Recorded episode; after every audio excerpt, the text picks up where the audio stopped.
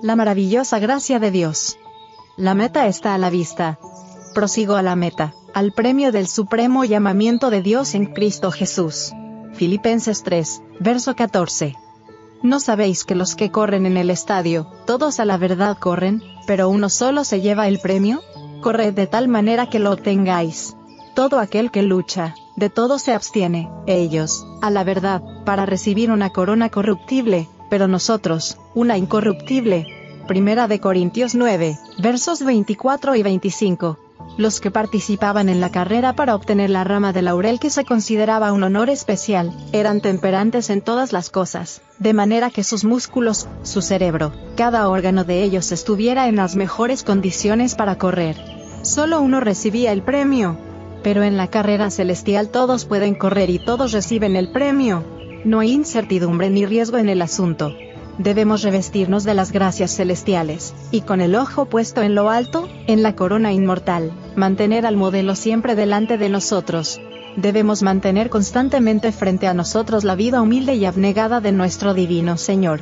Entonces, al tratar de imitarlo, manteniendo nuestra vista fija en el premio, podemos correr esta carrera con seguridad.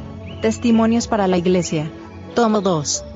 Páginas 357 y 358 sí paganos, que no estaban bajo el dominio de una conciencia iluminada, que no tenían el temor de Dios delante de ellos, estaban dispuestos a someterse a privaciones y a la disciplina de la preparación, negándose toda complacencia meramente por una rama de sustancia perecedera y el aplauso de la multitud, cuanto más dispuestos deberían estar los que corren la carrera cristiana con la esperanza de la inmortalidad y de la aprobación del alto cielo, a negarse a sí mismos el uso de estimulantes malsanos y de complacencias que degradan la moral, debilitan el intelecto y someten las facultades superiores a los los apetitos y las pasiones animales.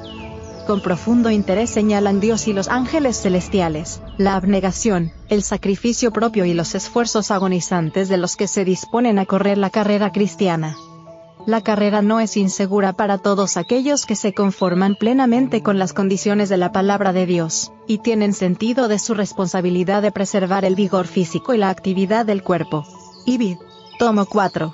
Páginas 34 y 35.